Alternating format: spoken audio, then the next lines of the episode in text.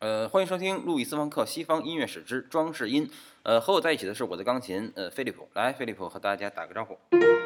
呃，那个我们通常都会认为啊，这个巴洛克时代的音乐呢，它是音乐史上的黄金时代。呃，为什么这么说呢？因为它又好听又又有意思。呃，好听呢，是因为它简单；那么有意思呢，是因为它在简单的结构上加了一些东西，让它变得有意思啊。那么它是加了一个什么样的东西呢？那么有一个人，他是最善于处理这种简单的旋律啊，又加了这些东西的。呃，那么呢这个人呢，叫乔治·弗里德里希·呃，亨德尔。啊，说起这个亨德尔呢，我们一般还比较熟悉啊，他是一个双鱼男啊。这个双鱼男呢，他一般情况下呢，他都这个人都不怎么深刻啊。也就是说，他的这个音乐，他的内核啊是非常简单的。但是呢，作为一个双鱼男，他非常的会营造气氛，而且呢，特别能让这种简单的内容有一种充沛的情感啊。比如说，我就呃不太擅长干这种事儿，是吧？你也是吧？呃，你你不是啊？好，那那你就来给大家演示一下啊。那么这个作为一个双鱼男，他是怎么把这种这个简单的旋律，它能处理的这个情感充沛而又有意思的呢？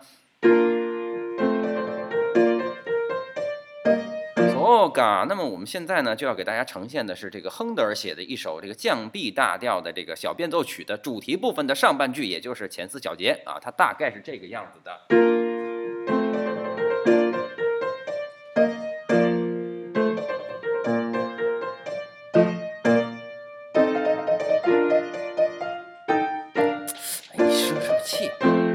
这是一个非常简单的东西啊，它是这个这个这个。那么为什么这个曲子它这么简单呢？那么主要是因为它的骨架啊特别简单。那么它的这个骨架是什么呢？呃，大概是这个样子的啊。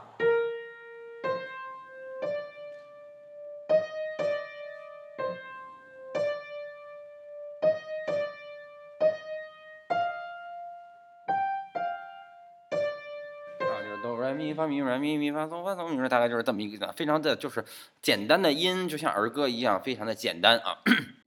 那么呢，在这个巴洛克的时期，它就特别的流行这种特别简单的旋律。那么为什么会流行这种那么简单的旋律呢？因为呃，当时的世俗音乐啊，就是宫廷音乐，大多数脱胎于教会音乐，而教会音乐呢，就必须得演奏的特别简单啊。为什么呢？因为这个上帝是单纯的、完整的啊，所以这个音乐呢，就得是单纯的和完整的。但是呢，这个上帝呢，它除了是单纯的和完整的以外呢，它还得是多样的。所以呢，那么这个旋律呢，既得是简单的，它还得是多样的。那么怎么才能既是简单的又是多样的呢？那么就得让这个每一个音里面，它就得包含着好多个音啊，让好多个音一起发声。但是呢，你能听出是好多个音，可是它们在结构上呢，又起到一个音的作用。那么这就是呃巴洛克时期盛行的和声学啊。比如说，那么这首曲子，呃，它变成这样的呢，就是这样。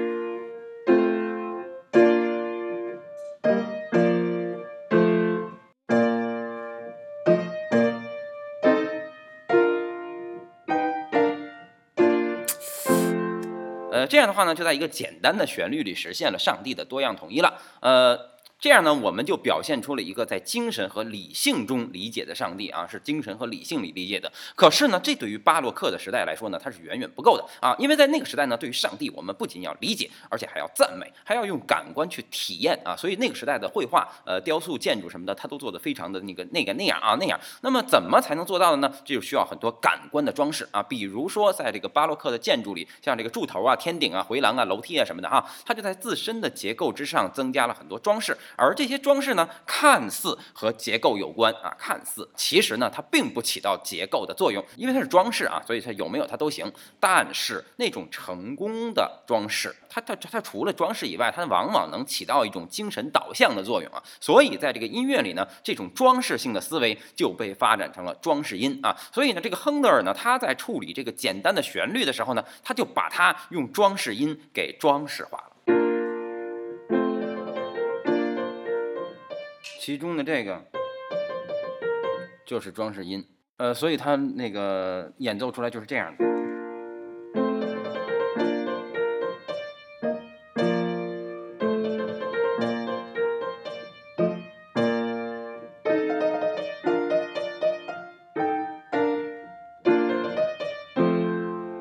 呃，大家发现装饰音呢起到的作用就是把那些断开的音连在了一起啊，所以在某种意义上呢，它把这个它已经等于已经把这个旋律变成了另外一个旋律啊。然后呢，那么咱们就来听一下这个上回曾经介绍过的这个波兰的这个女大键琴演奏家啊兰多夫斯卡弹的这个这这四个小节。那么他弹的就是像这种在建筑上的那种装呃柱子顶端的那种装饰一样啊，通向天顶。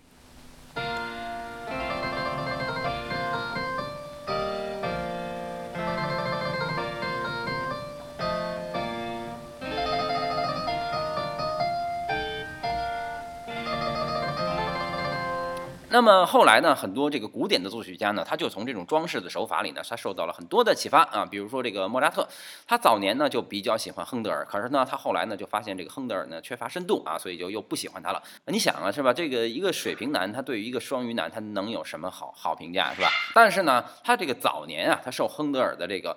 这种装饰音风格的影响还是很明显的啊，但是它处理的手法不一样啊。比如说我们都熟悉的这个小星星变奏曲啊，它的主题大概就是这样的一个东西。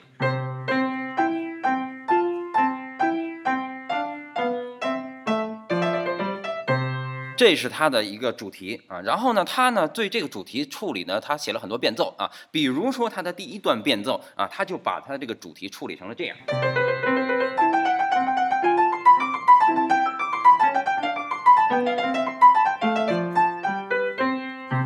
在这个主题里面呢，其中它这个第一句的这个就变成了，然后那个嗖嗖啊，就变成了，然后啦啦就变成了，啊，然后变成了这个这个这个这个这个这个。啊，当当当当当当当当，这个东西也是装饰音。大家看啊，这个旋律的音呢，这个哆哆嗦嗦是吧？基本上都被保留下来了啊。但是呢，如果说这些装饰音被去掉了的话，那么。它的这个整个的旋律和结构就不对了，对吧？所以呢，那么到了这个莫扎特的这个时代呢，他所使用的装饰音，它不仅仅是啊，就是这个装饰音的功能，它不仅仅是一个装饰，而是把一种装饰发展成成了那种离开它就不行了的一种结构功能。而这种结构的出现，就标志着音乐开始进入到了一个古典时代。好，那么这期路易斯方克的西方音乐史之装饰音，那么就给大家介绍到这儿。来，菲利普跟巴洛克的音乐说一声再见。